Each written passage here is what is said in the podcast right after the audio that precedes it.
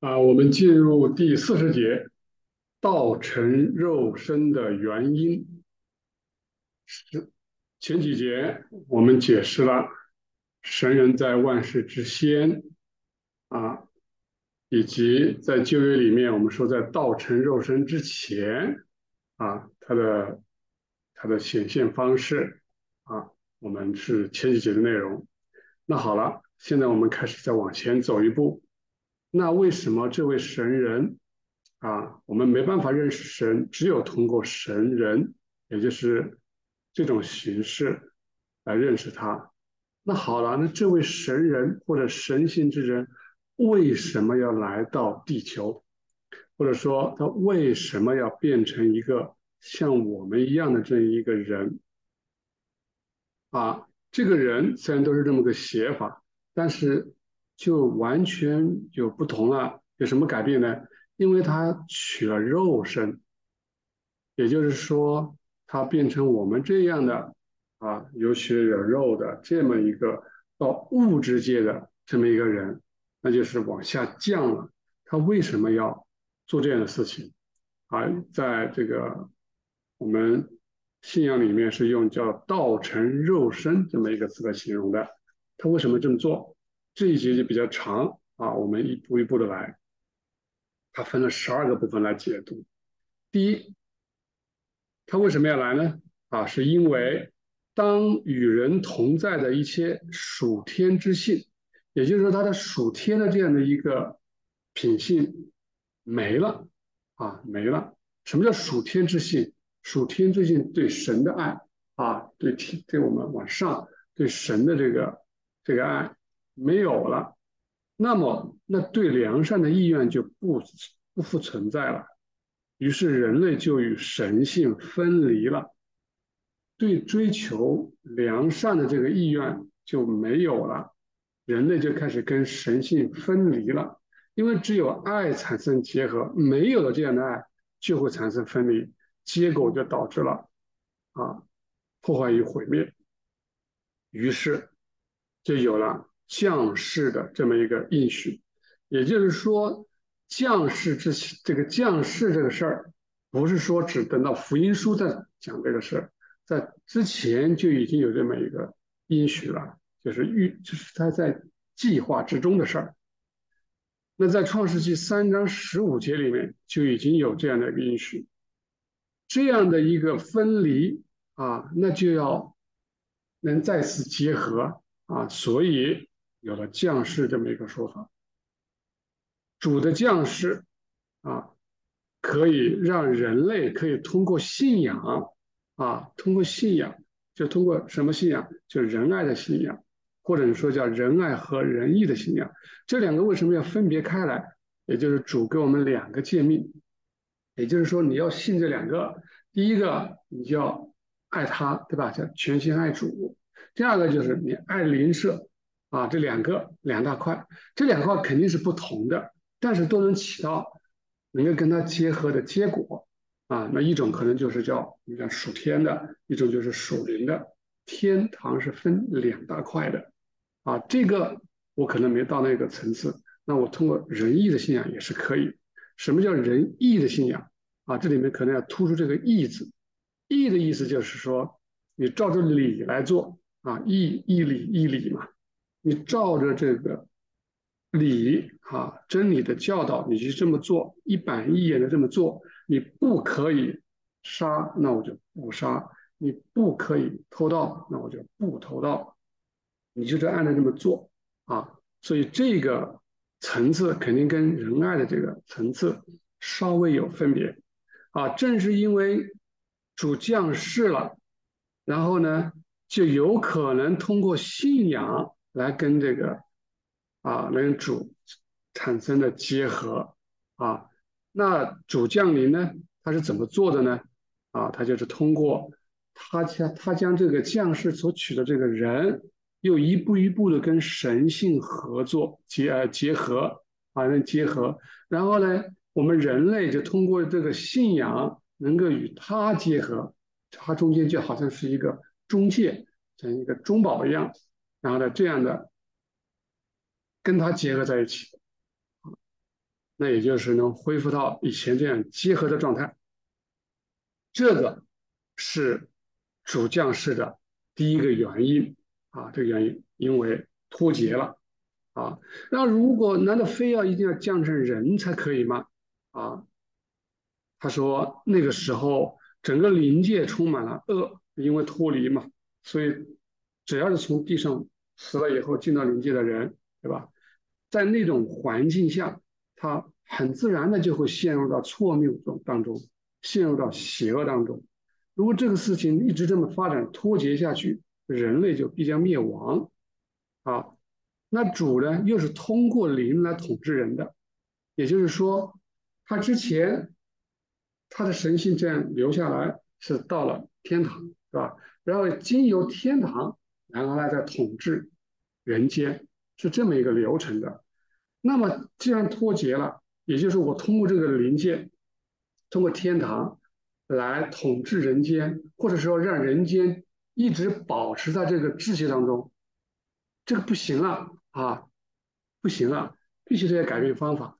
所以他下来啊，他下来，这个是讲到第一个理由啊，第一个理由。呃，我就不那么一个一个字的往下讲，因为这个十二节啊有点长，我们把大概的这个。脉络梳理清楚就可以了。第二点，第二点就是说，那我一定要降人降世为人才可以啊。他说我还再补充一下，他我也乐意这么做。为什么呢？我愿意这么做，是因为我可以穿上一个人啊，然后呢，像你们这一样，像你们诗人一样，我这样做来拯救人类啊，来拯救人类。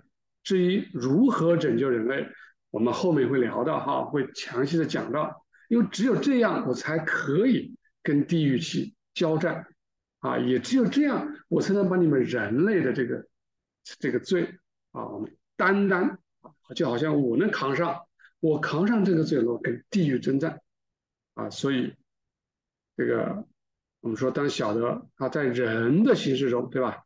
处在人的形式中。其实就是神人自己，就是耶和华自己，对吧？啊，主要耶稣在约翰福音里面也是这么教导啊，我与父为一啊，从今以后你看见我就看见父。其实这个就是父自己来了，只不过是说取了人啊，那这个人他就称之为子啊，称之为子，其实说就是他自己。好的经文我就不读了啊，反正就是父与子是唯一的。啊，唯一的。同时，在约翰福音最开始的那段话也讲得很清楚。啊，这里我要读一读啊，因为有一句圣有一句经文翻译上有一点问题啊，我把它调转过来了，就是神就是道啊。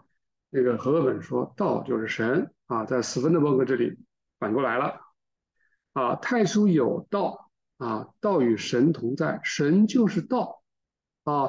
道成了肉身，嗯，那就是神成了肉身，啊，我们这么简单推理就可以了。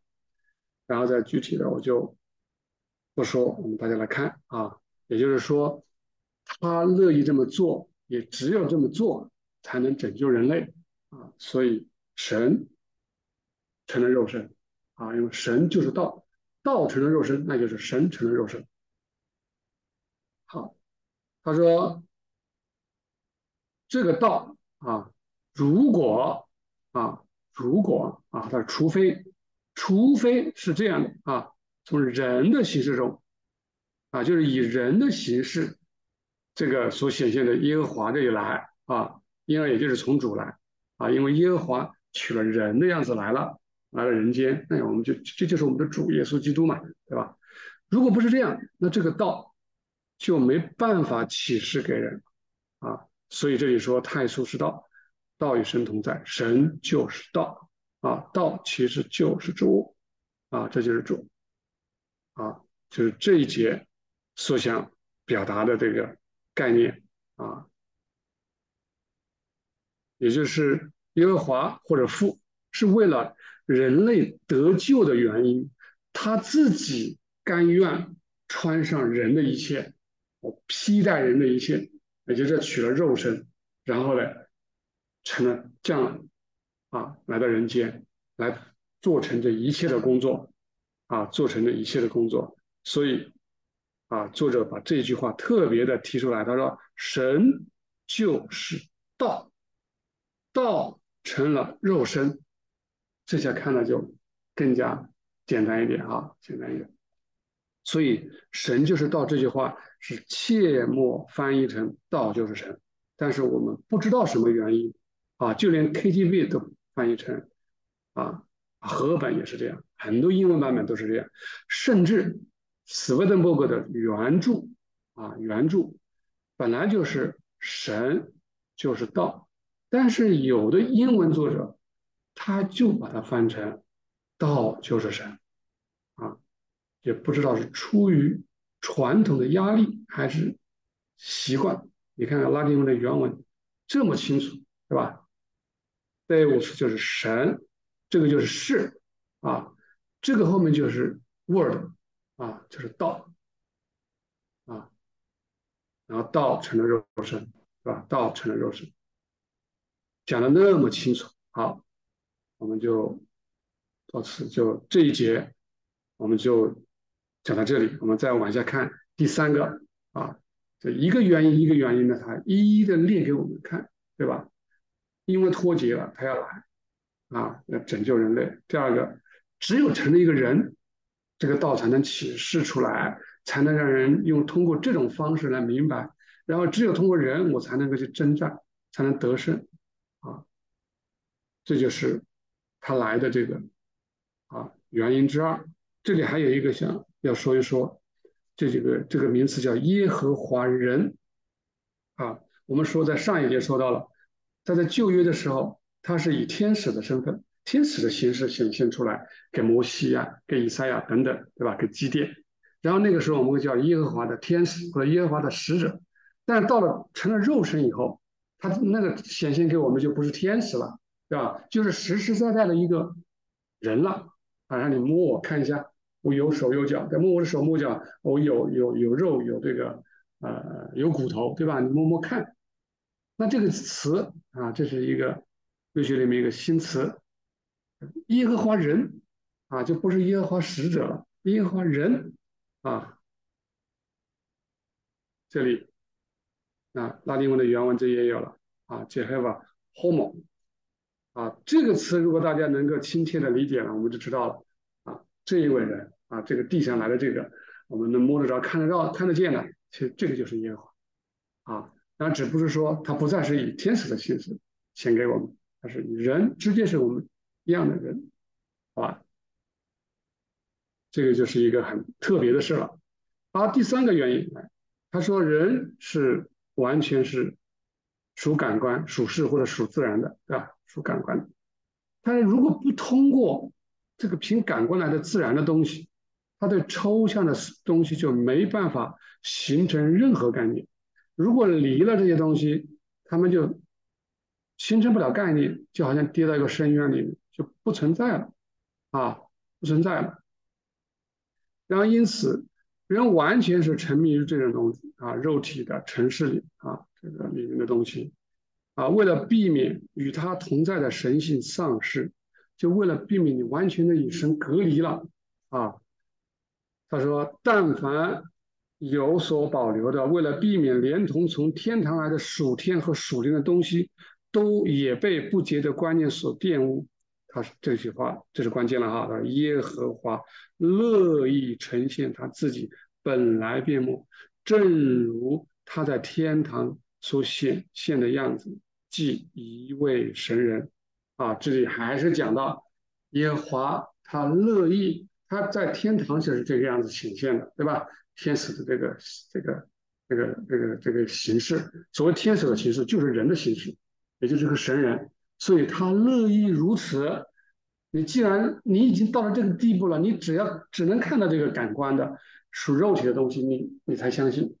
那我就为了让你相信，啊，我甘愿如此，我来向地上来呈现，我向你呈现。啊，他说，因为天堂的每一部分都跟人的形式一样啊，这个我们就不讲了，以前讲了好多次。啊，他说这天堂的这种性质啊，在天堂，我们说神耶和华或者神对吧，在天堂，这个这个耶和华。其实就是我们最最早讲的啊，那个在万世之间那个神人，在旧约里面显示的神人，从头到尾都是一个神人，对吧？然后呢，就正是这一个啊，后来那在地上来，他一步一步的荣耀，对吧？其实就是同样一位神人。然后有人说，那这是不是看样子就是不是就那个啊呃那个那个肉体的样子？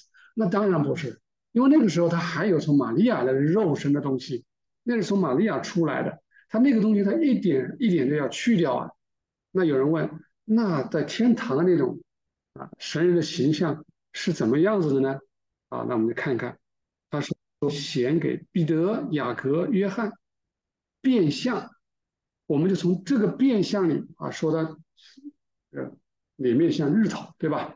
这个这种形象，我们这个约莫可以揣摩到他在天堂显现为神人的样子。或者说，这些天使像摩西、以赛亚等显现的样子，对吧？但是这种形象不是一成不变的，因为我们知道，我们有层次的，对吧？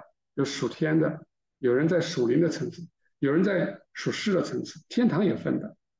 所以，他按我们人的不同的这种状态，我们看的可能就有不同的显现。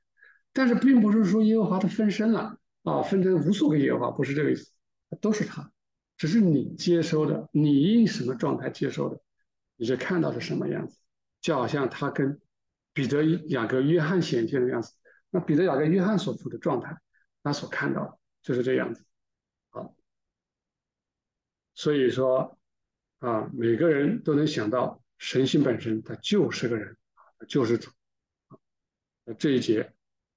啊，也就是讲到这一点，他甘愿乐意取了人的样子，为了让人能够认识他，因为人已经到了这个地步，啊，他要凭着这些感官的，啊，是肉体的东西，就好像多玛，他要伸个指头要摸一摸，对吧？啊，扑通跪下来，然后，啊，圣经上也讲，你要仰望铜蛇，铜蛇，铜蛇。然后蛇本来就是，对吧？我们讲是属湿的、属地的东西，趴在地下走的属蛇。那为什么把这个词用在主身上？他无非想你跟你表达属世层面，也就是神性，它居然能降到属世的层面，让你来接触它，啊，这是何等的感恩！啊，接着我们往第四，啊，他说主降世之前，他是。啊，怎么样的去，我们讲统治啊，这个呃人间是吧？怎么做的？我用通俗的话来讲哈，他说那个时候是透过属天的一个王国啊，我们也就是第三层天了，或者说啊，也不能确切讲第三层天，第三层天是属天的，或者说整个天堂它都是分两大块，一块是属天的，一块是属灵的，它是以属天啊。然后呢，借着属天来统治下面，啊，属灵以及属灵往下的，它有这样的一个生命流啊，通过这样的一个流入啊，借着内层的天使啊，来与世人和天使同在。因此，那个内层天它有这样的全能啊，但是降世了以后啊，就不一样了啊，就不一样了。这个。我记得以前也画过一个画啊，大概的意思啊，也就是说，之前是通过这个，我通过你来管理下面的，来管理下面，对不对？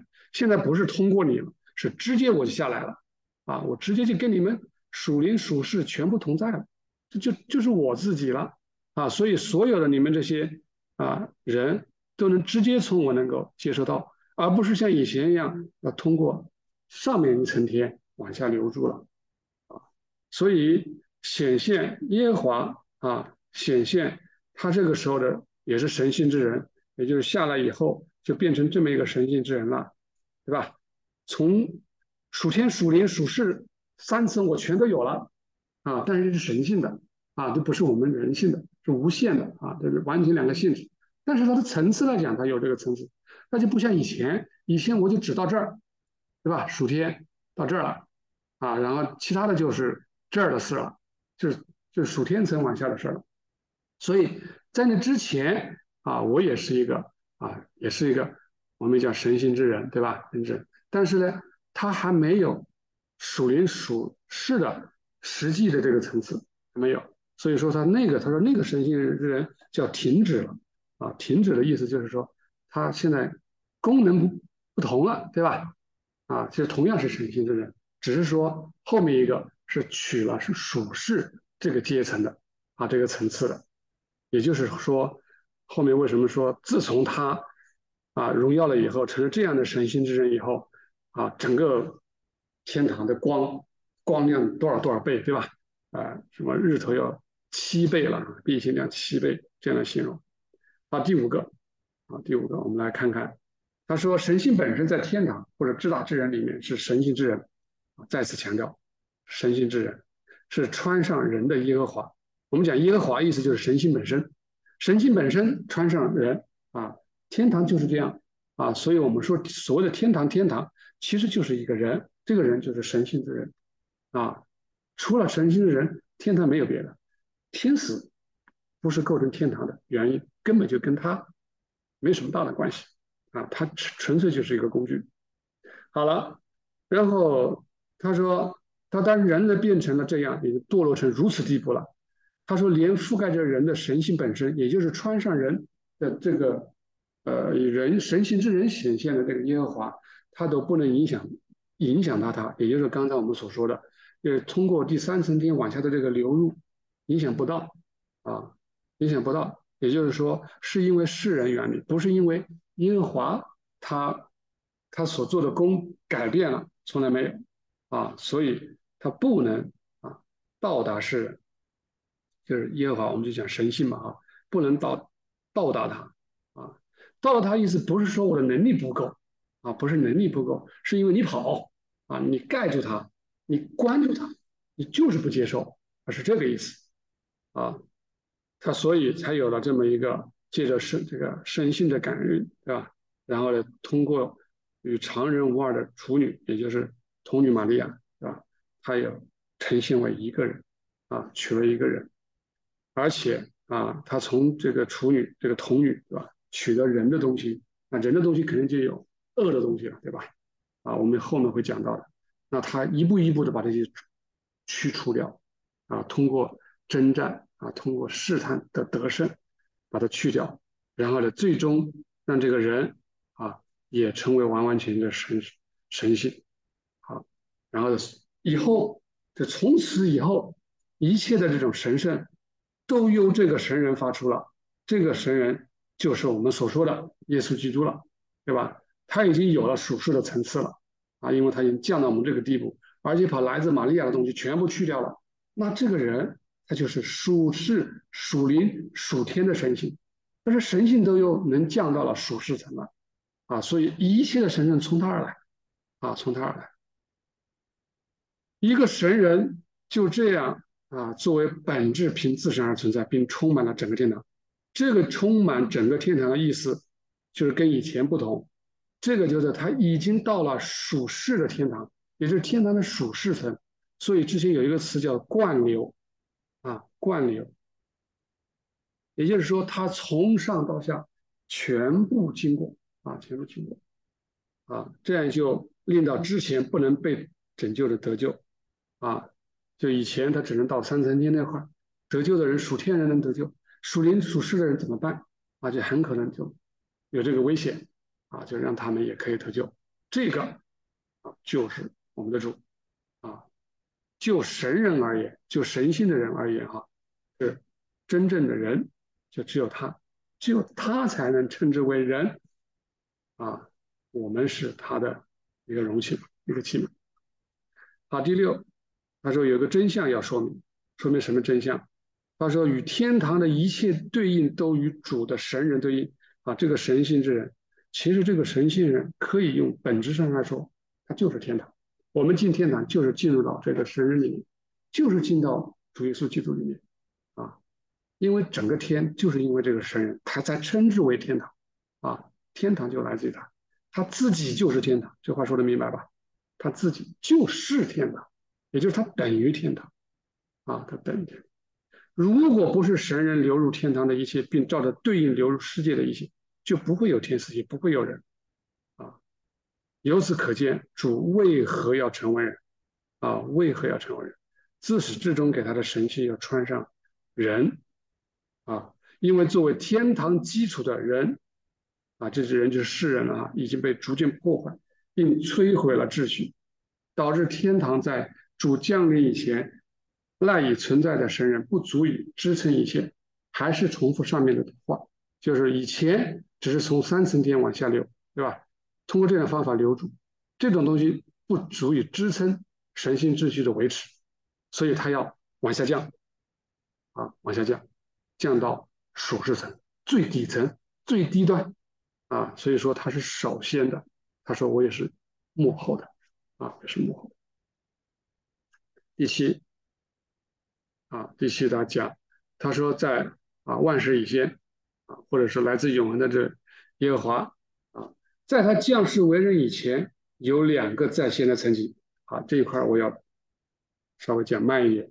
也就是说，在主降世之前，他是神人，对吧？我们说了，万事之前他都是神人，从来就没有神人以外的神啊。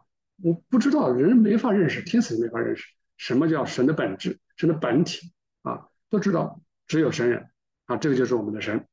然后在降世为人之前跟之后，有一点点什么样的区分呢？我们要知道，他说在之前有两个在先的层级，我们知道三层对吧？三层就是属天啊，属灵，然后属世啊，我们讲有三个层级。啊，他说这个神人就他的神性而言，哎，他说之前这两个层级他是有的，这个我们可以理解啊。为什么？因为所谓叫属天的意思就是跟爱有关系，对吧？所谓属灵的意思就是怎么样，跟智慧有关系，就是神性之爱和神性之位这两个层级，他到达了属天和属灵的层次，也就是我们之前讲的，他降，对吧？他以前神人。他影响的啊，在天堂，再往下的这种属世往下的这个层次，它就是不是自不是它本身直接来的啊，是通过间接的关系。但是呢，降世以后，他娶了人以后，他就直接把这个属世也穿上了，这也穿上了。也就是说，属天、属灵、属世，特别强调的就是他有了属世这一层。那之前呢，是叫潜在啊，这个里面有一个名词叫潜在，就是不是一个现实啊。那现实的只有两个在先的，第三个层级只是个潜在，第三个层级也就是我们讲的属世层，只是潜在啊。所以他一早就预言，他要来进入这个层次啊，进入这个层次。而天使也是这样，我们也知道天使他没有现实中的属世层，对吧？它只是一个潜在。然后我们以后还会讲到一个叫 limbos，嗯，这个提前打个招呼，也就是说，你说天，哎，天使是不是纯灵的、纯精神的、纯纯属灵的啊？跟属世没关系啊？那是不可能的啊，不可能的。它还有一个层次的东西，我们叫 limbos，这是属世的，甚至它是个。它属于属物质的啊，它属于属物质的。好，这个我们以后再讲。我们讲的这这一块就是讲我们的神人，在根古以前这个神人啊，他之前属世层只是潜在，没有现实。然后呢，降道成肉身以后，这就成为现实了啊，成为现实。所以说，他就跟我们城市中的人一样了，对吧？也像类似世人一样的人，对吧？但是有分别啊，这个分别就大了去了。虽然我有属实，咱们哎玉阳它也有属实肉体，哎，我们说主也有肉，对吧？肉体，但是我们是完全两个不同的肉体，我们是纯有限的，纯属物质的，对吧？它那个是无限的啊，性质是不一样的，它是纯神性的，你可以说它叫神性的属世，神性的属世层，对吧？你说它神性的身体。这跟咱们这个身体是不一样的啊，不一样的。它是无限的，它是非被造的，这就是天壤的分别。但是层次它也到这个层次，啊，你所到的这个，它也到了，啊，它也去感受了，该感受它也感受了。但是他最终把咱们有的那个属世的东西，他一点一点的全部都去掉了，否则他不能叫神了，对不对？好，所以说这是这个分别，我们千万千万不能跟天主教神学一样的。他说现，他说主耶稣基督现在啊，就自从复活以后啊，这两千年来，对吧？他在咱们教会里面，这个主啊，耶稣基督，他还是一个跟我们一样一样的人。他是唯一的分别，他只是没有罪，只是没犯罪，所以他竟敢说啊，教皇能。代替代表主的这个肉身来行使权能，啊，他还有圣经根根据，啊，还有圣经根据。好，他是不是把彼得还列为第一代教皇啊？给了他掌权的钥匙，对吧？有很多圣经的来支持他，但是这个就是大错特错了啊！主是主，即便是属世神，他是无限的，是神性的，跟咱们是完全不同的啊！我们是有限和被造的。啊，所以神性的身体跟咱们就不一样，它是独立于空间之外之外的，充满了宇宙一切空间，并且渗入实质的终端层，啊，这就是这个意思。这个段话我就不讲了，因为我之前说过啊，也就是他自从自从成为属世，然后呃与神性结合以后，这些光芒啊，天堂的光芒，日光必加七倍，月光必像日光。也就是说，从自从咱们的主复合一，对吧？他得荣耀以后，那整个天就变天了，意思是变天了，一片光明了，天使欢呼雀跃，对吧？欢呼雀跃就是这个概念啊。这个我们我们可以留给自己看，不难理解啊，不难理解。啊，我们看看第八啊，第八，万事以先的主啊，或者是。来自永恒啊的主，或者是耶和华，他降世为人，取了第三层，就取了属世层。这么做，是因为如果不是这样啊，如果不是凭着这么一个属世啊，也就是说，这个属世怎么来的？就是通过一个童女对吧，处女的那么这个也是怀孕、怀胎、出生啊，这这这么一个替代肉身啊，他没办法进入这个层级，他只有通过这个方法。也就是解释给我们听，为什么他要通过，要通过一个童女，也要这么怀胎，也这个十月，然后再出生这样，因为这样才是我们叫做跟我们相似的属实。你不能从石头里蹦出来，是吧？蹦出来，这不行的。要跟世人相似的属实，你只能通过这个方法来，啊，就是这个解释他为什么要这么做啊？为什么要要要像这样的？成肉身。第九，他说要知道，主在他的神性的属实啊，你看神性的是的神性属实，咱们就不是了，咱们就是很有限的，对吧？物质的这种属实，与世人同在，在他的神性属灵中，也就是他有三个层级，对吧？他有属世层，他有属灵层，他有属天层，对吧？啊，那我也有，但是我这个层次是神性的属实。那我凭通过这个属世，那我就跟你们这老百姓这个世人一起在地球的人，我们是同在的。所以说他的他的账目在人间，他与世人同住啊。然后他通过神性的属灵这个层跟谁同在？哎，那就是跟咱们属灵王国的天使，对吧？然后通过属天的神性的属天层，那我就跟着谁？跟属天王国的天使同在。也就是我跟你们所有的都同在了。你从最高层的天使一直往下走，跟世上的所有人，我都跟你在一起，就跟以前完全不同，对吧？形式不一样了啊。但这不表示我分身，不是说我有 N 个耶和华，不是这个意思啊。我就是一个，但是呢，从我出来的，你接收什么层次，你就能理解到什么层次，你也进入到我什么层次。你所在的天国或者天堂，也就是比如说。啊，我在属世的天堂，最底层天堂，那其实你就是在他的这个属世当中，啊，我们都说了，天堂就是咱们的主，主就是天，天就是主，我们再直白的讲，主就是天。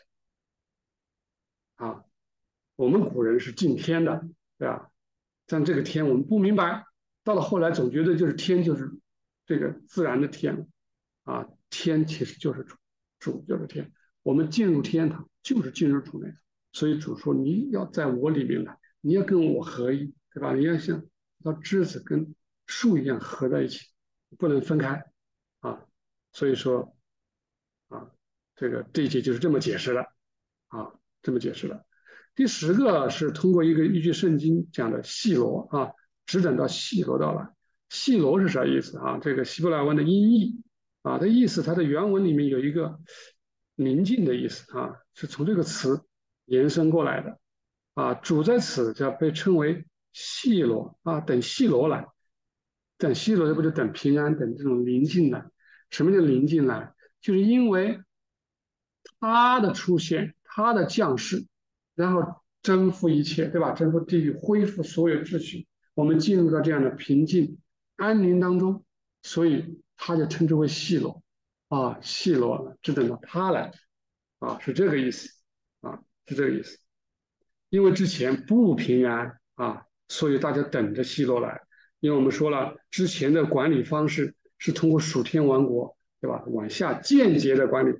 那个时候，因为人类的悖逆，对吧？堕落，或者是远离，或者自己关上大门，对吧？不理你了，啊，是为了这个这种神性就慢慢的脱离了，对不对？他就往越来越远，就不安宁啊，也就是没有归入到秩序里面啊，所以就导致了不足以维持啊。如果这样的话，全人类可能都要全部堕落啊，全部灭亡啊。所以说，你看，他的凶狠歹毒的恶灵从地狱里跑上来，辖制从世间来的灵魂，是吧？在最后审判之前，那么多灵魂被辖制住，啊，甚至被那么多的牧师和神职人员给辖制，和灵界哈，啊，然后自造天，对吧？就是说，这种这种势力是很强大的，如果不是。主亲自降下来，让神性亲自的直接从他流入到我们属世、属灵、属天的阶层啊，这种强大的流入啊，才能够稳定住这样的秩序。这样一来啊，如果说啊那种那种不安宁的状况一直发一直存在的话，那很多人就不能得救了啊。你可能只有属天人对吧？属天者、属天的灵才能得救，所以。啊，所以要使万有归入的这样秩序，所以他才有这样的一个降世，啊，这个降世。第十一，啊，讲通过教会的这个层面来讲，他主在降临之前，所有教会都是代表性的，也就是我们讲以色列的教会啊，嗯，地上所有的教会，啊，呃，以色列的教会只不过是说特定的教会，对吧？还除此以外还有普世的所有教会。那都是代表性。什么叫代表啊？也就是他不是真的自己，他只是个代表。就是我做这么一个动作啊，只是预表的对应的那么一个行为啊。他这样的教会不能看见神性真理，他顶多是阴影中来看啊，雾里看花一样。对，但是主来到世界以后，就建立了教会，这个教会就能看见神性真理。确切的来说呢，光明中，对吧？能看见真理。在光明中能看见真理，前后之别就好像夜晚跟早晨的分别，所以圣经里面经常比比喻啊夜晚在那种那种黑暗的状态，主来之前，主来之后就是早晨，嗯，对吧？早晨来到这个世界之前啊，主诚然与教会的人同在，当然也跟他同在，但是这种你看啊，又再次强调通过。代表他的天使间接的同在，就是刚才我们所说的间接的管理方式。来了以后就不一样了，是直接的与教会的同在。啊，为什么？因为他也成了属世的，才能够与属世的人同在。所以，我们他来了以后建立了我们的教会，就不再是代表性的教会。那些代表性的东西，那个仪式全部都废除掉了，不要了。啊，不要那些什么宰牛杀羊的那种、那种代表性的献祭了，对吧？那些仪式都取消了，啊，这也是为什么保罗后来一再强调那种仪式的东西，那些都是代表性的东西，不是关键了，对吧？你要保留是你的事你犹太教你喜欢保留的事，但是那个都废除掉，废除掉。好，来第十二，也就是最后一个啊。他说圣经中论到主的时候，常常说他被差，对吧？耶和华差啊，就是差就是差遣的意思哈。这个各处所说的这个差，就是表示要出发。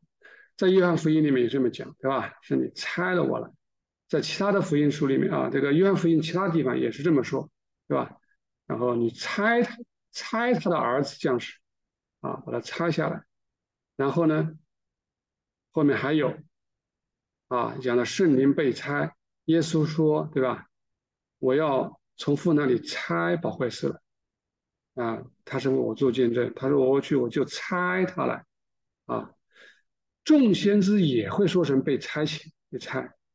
啊，因为他们传扬的言语，神言人讲的神的话，乃是出于主的圣灵。啊，既然一切神性真理都是出于神性良善，那么被拆一词，也就是神性真理的恰当表述，出发的意思就清楚了。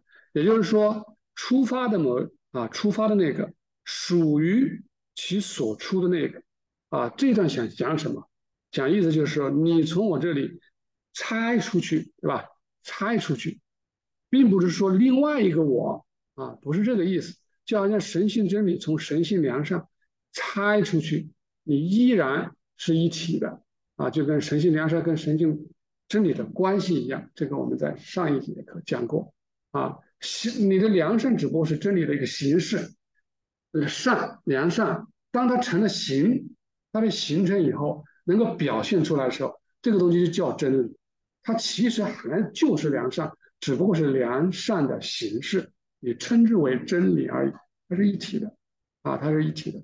它在这里也就是想表达所谓的父差子的意思，啊，差子的意思，他在地上来道成肉身这么一个猜的过程。